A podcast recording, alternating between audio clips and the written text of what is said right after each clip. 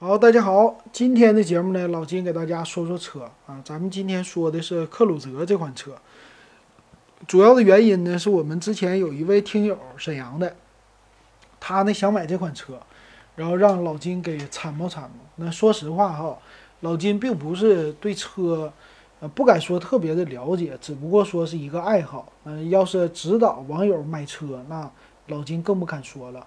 但是呢，嗯，咱们可能还是有很多的听友确实，呃，之前没买过车啊，在这方面呢还算是比较的小白。那咱们呢就今天也不说这款车，不是专门说这款车，咱主要是借着这款车啊说一说，呃，咱们第一次买车应该注意的是什么？那咱们听友这款车啊叫克鲁泽，之前的话我只是听说这个名儿，这两天呢我也查了一下，这克鲁泽到底是什么样的定位呀？它是这样的，在雪佛兰的车型里啊，这个克鲁泽它属于是定位在呃叫科沃兹和克鲁兹中间的一款车型。这科沃兹呢算是最便宜的车型，有一点像他们家之前的，也不能说是雪佛兰的赛欧吧，反正是呃低端入门级的，售价比较的便宜。然后这个克鲁泽呢，它就是相对于来说售价定位在主打和国产车型相竞争吧，那高级一点的克鲁兹，但克鲁兹已经没有了，就十万多块钱儿，啊，克鲁兹当年也是创造了一些销售的奇迹吧，卖的特别的好。那现在呢，在轿车领域啊，雪佛兰它最贵的车就是迈锐宝 XL，啊，但是也是打的折扣非常之大，好像顶配才十六万多吧，嗯，那他们家雪佛兰最大的特色就是现在来说它不保值，它出了很多很多的车型。但是呢，他们家的这个车呀，降价特别的快，呃，出来的售价非常的高，但是夸夸夸，这个优惠特别的大，就是四万多，哎，四五万这么来优惠。当然了，有一些东西配的还是可以的。那就拿克鲁泽这个车说了吧，克鲁泽呢，它的轴距是二六四零，车长呢四六一四。呃，车宽是一七九八，高是一四八五。那从这个轴距先来看啊，二六四零这轴距呢，基本上和老金开的帝豪属于一样，紧凑级的一个轿车。那车长呢，四六一四，就四米六。这个车长呢，也是家用轿车里，嗯，比较不错的一个代步的车长了。所以它呢，从整车看起来呢，也是属于。啊，入门级的家用代步的一款车，其实样子来说还是挺不错的。包括正面，正面的车头的样子啊，它和迈锐宝的 XL 属于同系列。虽然说没有迈锐宝那么修长，但是从正脸来看呢，这车型也算是比较的时尚。呃，和现在国产比啊，它也是一点儿都不差的，并且中间有一个雪佛兰的标志。这个雪佛兰的标志呢，它好歹算是一款。合资的车型啊，合资车型肯定跟那个国内的这个比起来啊，毕竟比国产车，很多人心理上就高一个档次了，这样的感觉，对不对？然后在尾部，尾部的话也是比较的传统啊，有一个雪佛兰的标志，呃，我觉得这尾部也还行，嗯，挺好看的，算是比较的中庸，中庸啊，中庸之道。和家里边用的第一款车呀，非常的像，呃，就是谁看着都觉得还行啊，没觉得它有什么呃不对的地方，做的这个设计啊，总觉得啊还行，挺时尚的，反正是个家用车这样。那最有意思的就是它的这个命名，它叫英语叫什么 Monza，Monza 呀，还是 Manza 呀？呃，和克鲁泽这个名儿它是不挨边儿。所以可能很多人一看这第一眼就叫不上来这个车名，哎，这叫克鲁泽吗？怎么不是 C 打头啊？这个怎么是 M 打头啊？M O N Z A 啊，这样的叫 M O N Z A 三二零，这 Manza 三二零好像是这个意思。所以大家一眼听出去啊，很多人看第一眼就不知道这车多少钱。其实呢，有媒体就评测了，说这个车呀，它和呃属于叫什么？凯越，啊，还有别克的英朗，还有这个车，那几乎好像是一个同，不是凯越啊，好像叫克鲁，克鲁什么？它基本上这个车型和英朗是一个车型，只不过换了不同的牌子，换了不一样的样子。那在里边呢，其实它的中控呢就和雪佛兰家一直都没有变了啊。就当年的克鲁兹长啥样，现在这个车几乎是长啥样。呃，这一点上呢，从里边的内饰，它确实不如现在的国产车设计的那么特别的追求前卫的造型。它呢属于一个比较古朴的造型啊，就是以前那种的家用车的造型，它没有什么太高级的那种现代的感觉。三辐式的方向盘，呃，中间一个不算特别大的中控的导航，呃，包括出风口，出风口呢也是很传统。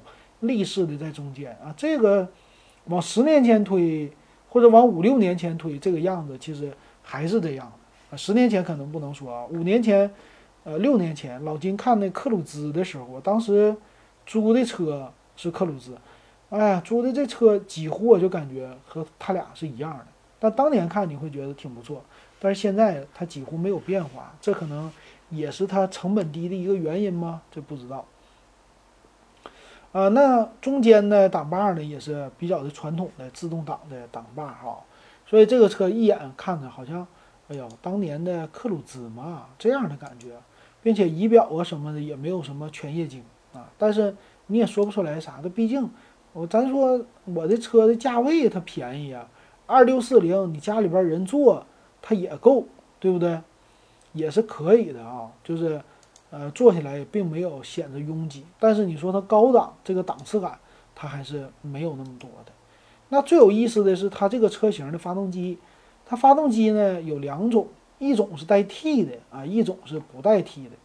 那带 T 的呢，它是 1.0T 三缸的发动机，还有一点三 T 啊，这个不一样。还有呢，自然吸气的是1.5升的。那很多人呢，第一个关注的就是自然吸气的了。自然吸气里这里啊，它有一个三二零的叫自动悦享版，啊，它有一个悦享的天窗版和悦享版，呃，相对于来说售价是比较低的，呃，卖多少钱呢？七万多块钱这个车型，可能这个时候就说到了，咱们听友也是，哎呀，选的时候，呃，销售呢给我们就尽他最大的努力吧，一个劲儿的给咱们听友促销啊。说你这个便宜便宜啊，我给你送很多的东西，所以听得我们听友一头雾水。那咱说一下啊，他跟我说的销售给他推荐什么？销售给他说了，这车本身带三年的一个保养，但是呢，我送给你一个五年的或者是六年的这么一个保养，好像是五年十五万公里吧。那他这个车型落地跟他要多少钱？这是一个自动的顶配的车型，落地呢跟他要的是。好像是啊，九万九万三，九万三，好像是这样啊，稍微出了一个头，九万三千块钱。那九万三都给他什么？就是把什么贴膜啊、脚垫啊、倒车影像雷达呀这些东西，就原来还不是特别全的，我都给你啊，都加送，再加上一些其他的优惠，最后九万三。那咱们听友讲一讲九万一。那这个车型要是你在买第一款车的时候，你也不知道去哪儿去看，这怎么选呢？老金给你一个建议啊，现在有很多的这个 A P P，比如说懂车帝呀、汽车之家呀、易车呀，这些 A P P 上呢，其实都有一个重要的就是车主的参考价，车主购买的价格。当然，这个价格有的时候它不是最准确的，但是呢，可以作为我们的一个参考啊，就大面儿。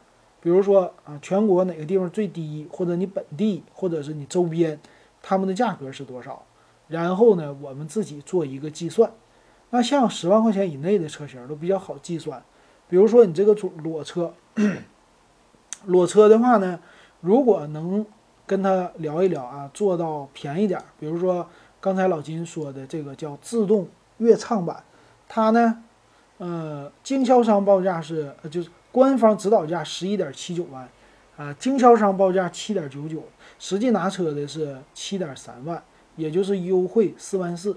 像这种呢，基本上就是真实的一个车主价了。那如果裸车七万三的话，我们来怎么计算呢？我们一般啊，现在的车型啊都有一个购置税，这购置税呢，也就是车价的百分之十，这个是要交给咱们那个是地税呀。还是什么交给他们的，所以这个钱是免不了的。那我们拿七万三的一个总价乘以一点一，也就是说我们加上了购置税的一个价格，也就是这个车你真正的呃买车的价格必必备的，也就是八万零三百。OK，那八万了，那距离它的啊九万一是不是还差了一万一？这里边差的是什么？第一个就是买车必备的保险。那保险这个东西呢，呃，是要根据你的车型来看的，根据你的车价来看的。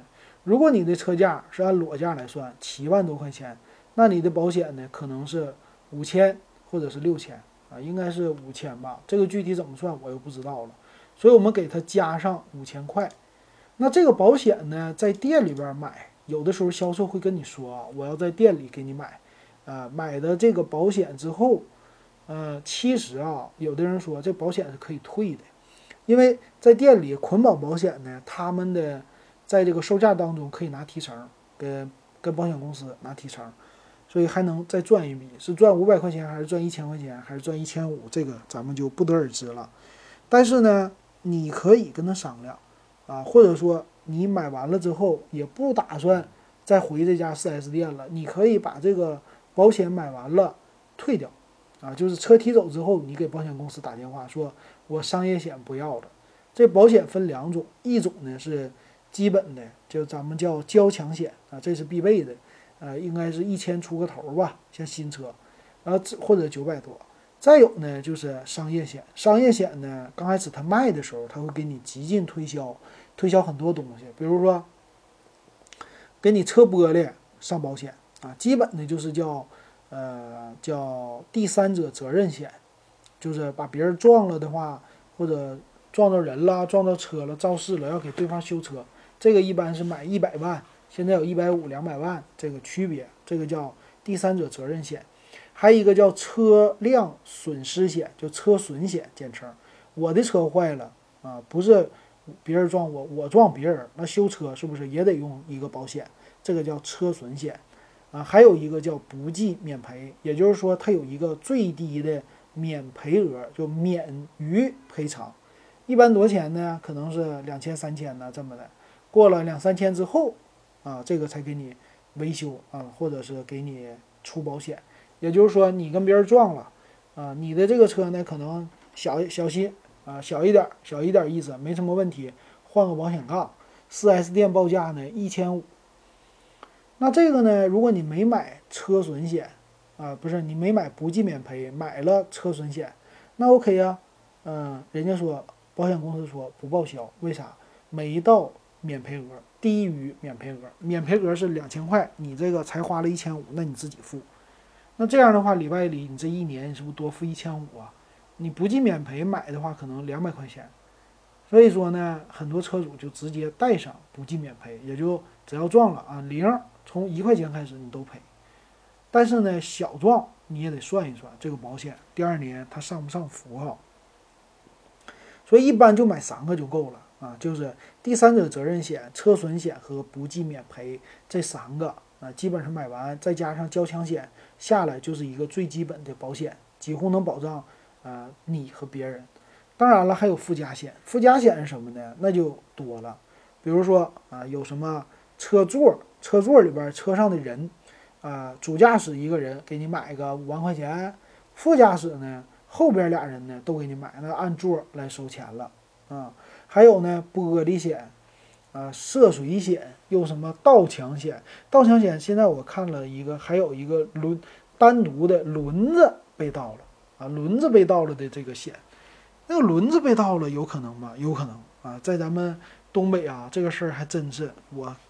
看新闻看到过两次，一个是最近哈尔滨，一个是沈阳，他的车呢都停在了比较偏僻的地方，就是晚上没有监控，也没有路灯，但是呢，咱们相对来说这地方停车比较的普遍，很多的楼盘呐外边都是停车的，就把车停在马路上，啊，沈阳这边停车特别好玩，就是把马路中间都给你停上了。两边停满，中间停满，只给两边这个车留一条缝，留一个一车宽的缝。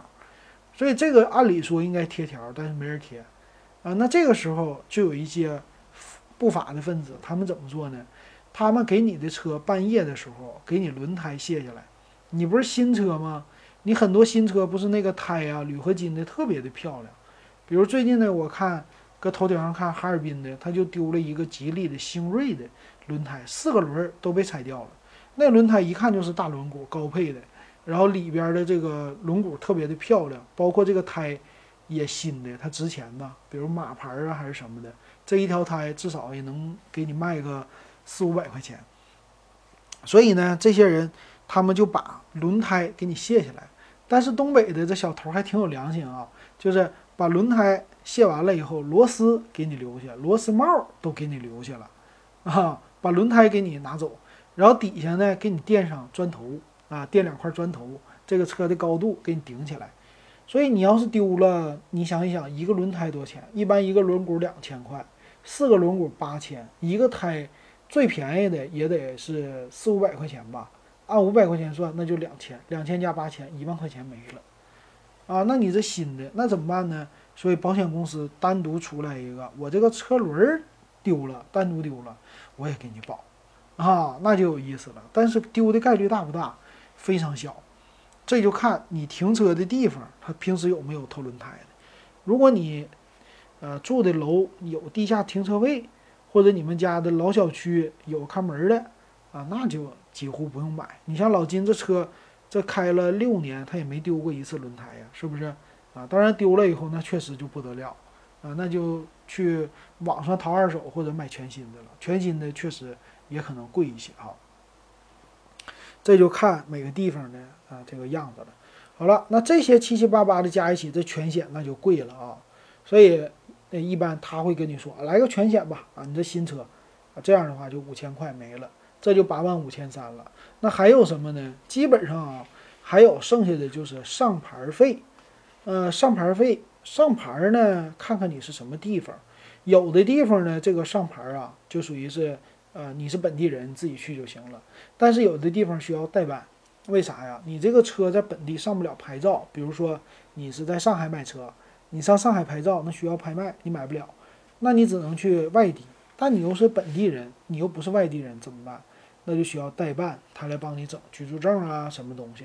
这个呢会收一个代办费，上牌呢收你个两千块、一千块，这个都不同。但如果呢你买了车以后你觉得麻烦，哎呀，这个我也不会去上牌，怎么办？其实大可不必啊，你只要开到车管所，呃，你就可以自己上牌，就交一个上牌费，那没多少钱，呃，一两百块钱基本上就够了。所以呢就不用代办，但他要一代办一千块。啊，这又没了，所以上牌费呢，有的地方就五百，有的地方多少啊？有咱们第一次买车呢，可能会需要这个上牌费，所以我给你加个五百块，这个也就是，呃，八万五千八，八万五千八，那 OK 了。还有什么东西？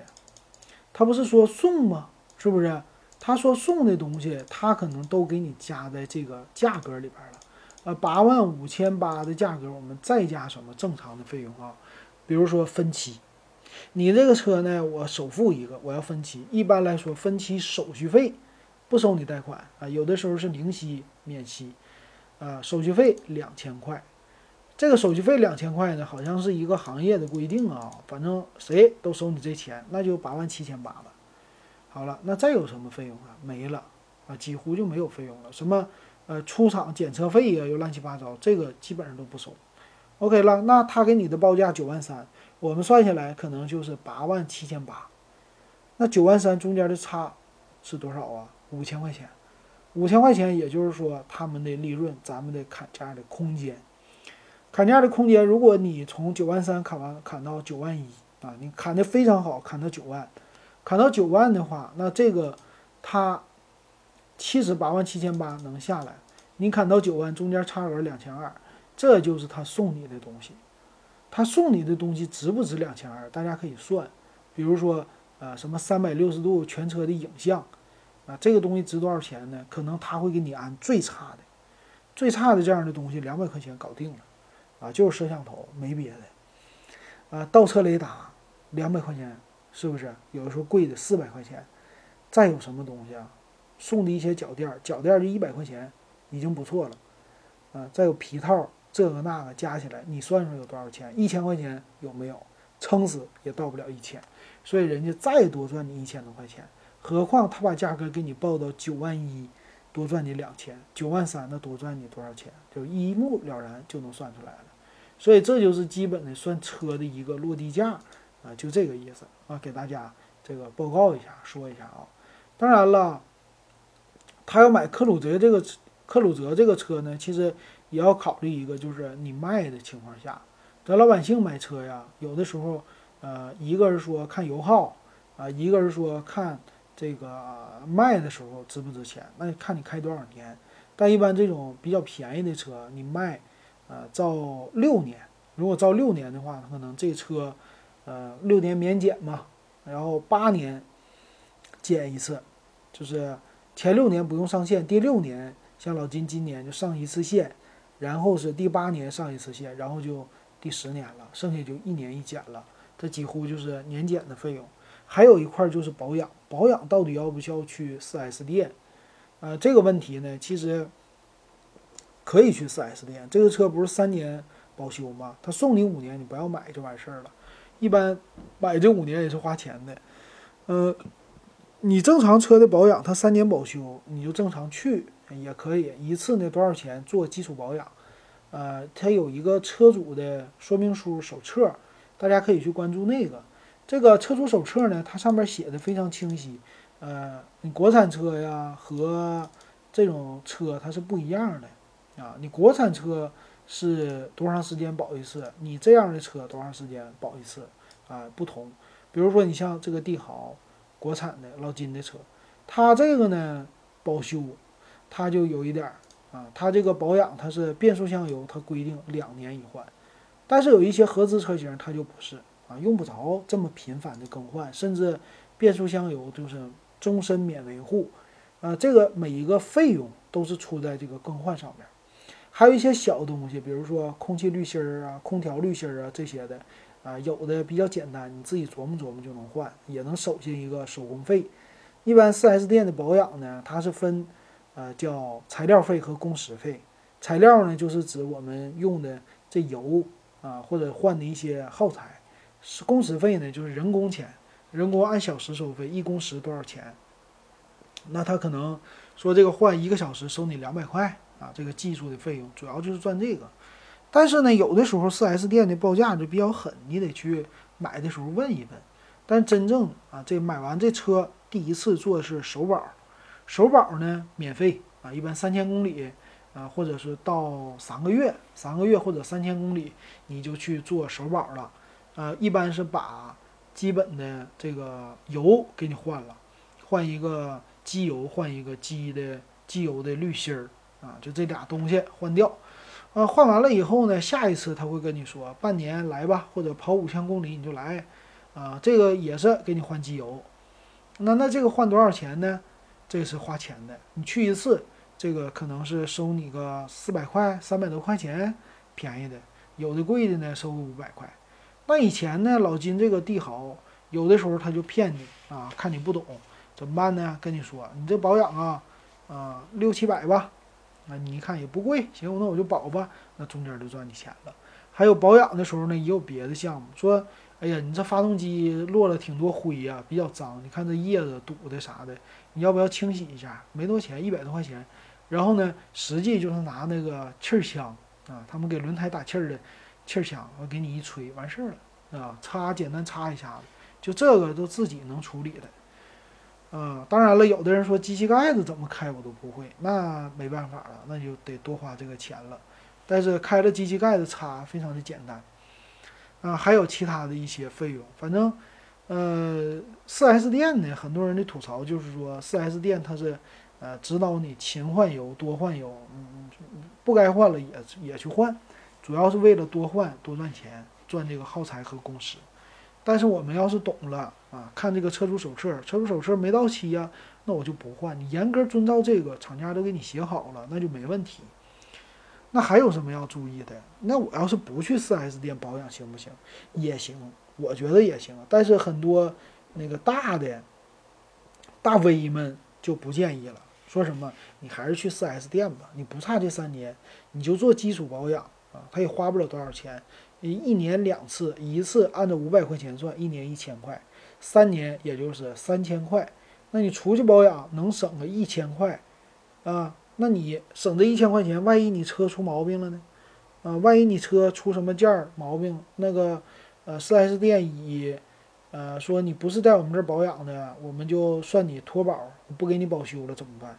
所以有的人就说划不来啊，你这种便宜车，呃十万以内的你还是去四 S 店，啊，这个叫公说公有理，婆说婆有理，这个就看你自己怎么看了。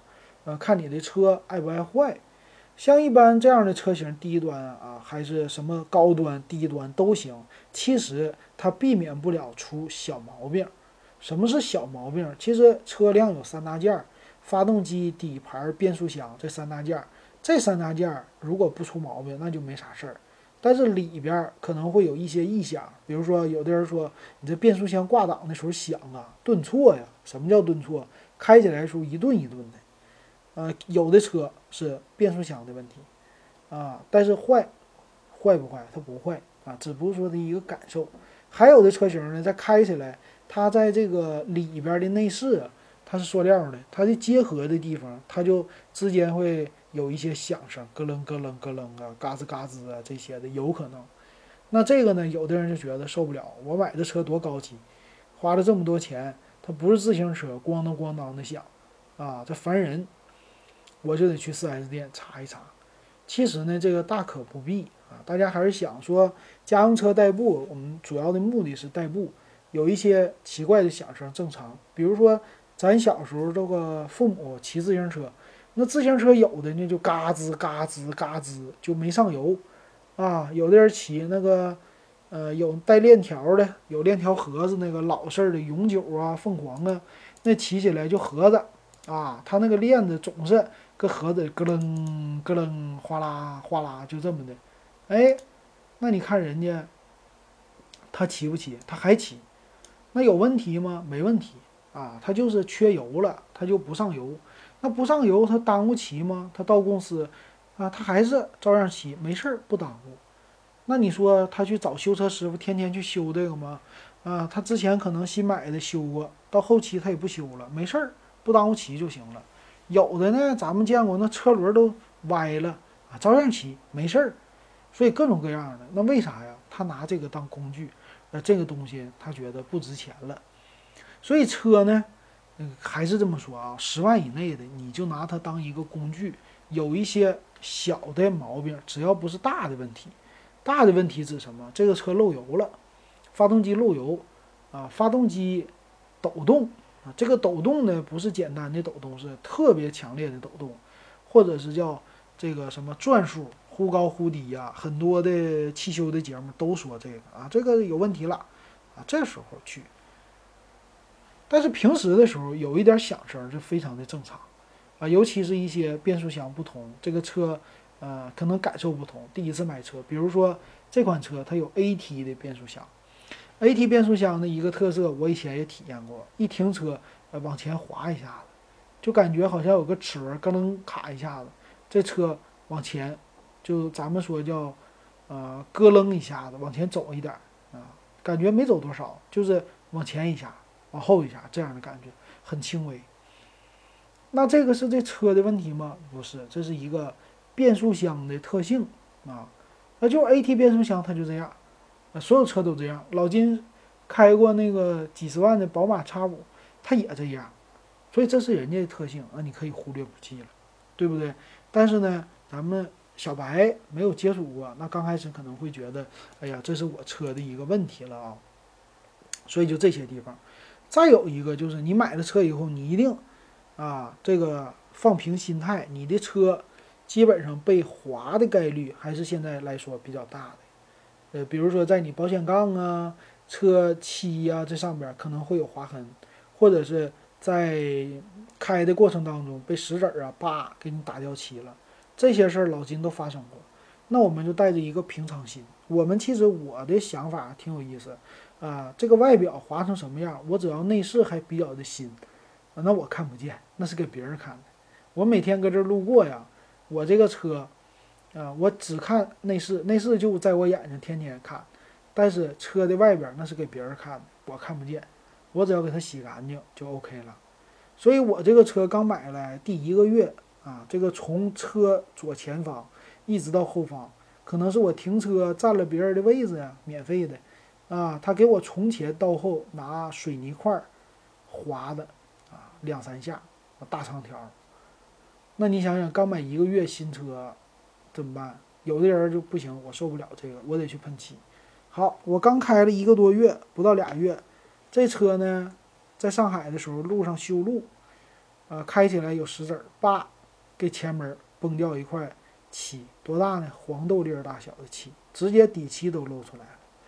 那你说这个是不是车门该喷漆了？没喷啊，一直就忍着不喷漆。为啥呀？你要卖的时候他就说了，这叫原版原漆，原车漆。原车漆呢，它就相对来说给你的钱多，啊，有一小块喷漆也行，但不要喷太多。但是呢，喷漆是不是也花钱啊？也麻烦。我就干脆这种车也便宜，就不管它了，啊，被划了倒好什么呢？别人在看我这个车的时候，他也不划了。下次啊，这车已经被划了，伤痕累累了，没事儿，我也不划它了。他没有人说。看着那些，哎呀，这个车破破烂烂的，我踹他一脚，没有，反正没人搭理这车。但是你要说一些车，哎呀，这车挺贵，哎呀，这车挺新，我来气，咵咵就划他两下子，是不是？啊，这车漆面可真亮，我划他两下子，呵呵是吧？这个不一样。所以这个老金现在这车六年了，伤痕累累，呃，保险杠啊、四边啊都蹭了，呃，车后边呢也有一些。呃，交通的事故，简单的交通事故，可能后边都瘪了一块了，呃，车底下有的地方也漏底漆了，甚至还有生锈的地方，怎么处理呢？我就想了，哎呀，那以前的自行车怎么处理？现在你要是骑个电动车，有的人电动车连洗都不洗了啊，就这么骑就完事儿了，哪儿坏了嘎吱嘎吱照样骑，是不是？很多路上的电动自行车，你就能看见那各种战损级的。甚至有的连壳子都没有，只有架子啊，照开照骑不误。所以汽车将来就是这样的啊，可能会很多。所以在国外的一些呃城市或者国家，他们对于汽车也是这样的，破了能开就行，能加油能走就行。至于油耗啊，至于什么的，他们就不管了。所以说，这就是一个从小白慢慢的成长，对车有一个基本的。呃，自己的一个见解了。今天老金就给大家说到这儿啊，然后具体这个车型我就没有特意介绍，到时候呢，我们又可以啊专门录一期给大家说一说。行，感谢大家的收听，咱今天就说到这儿。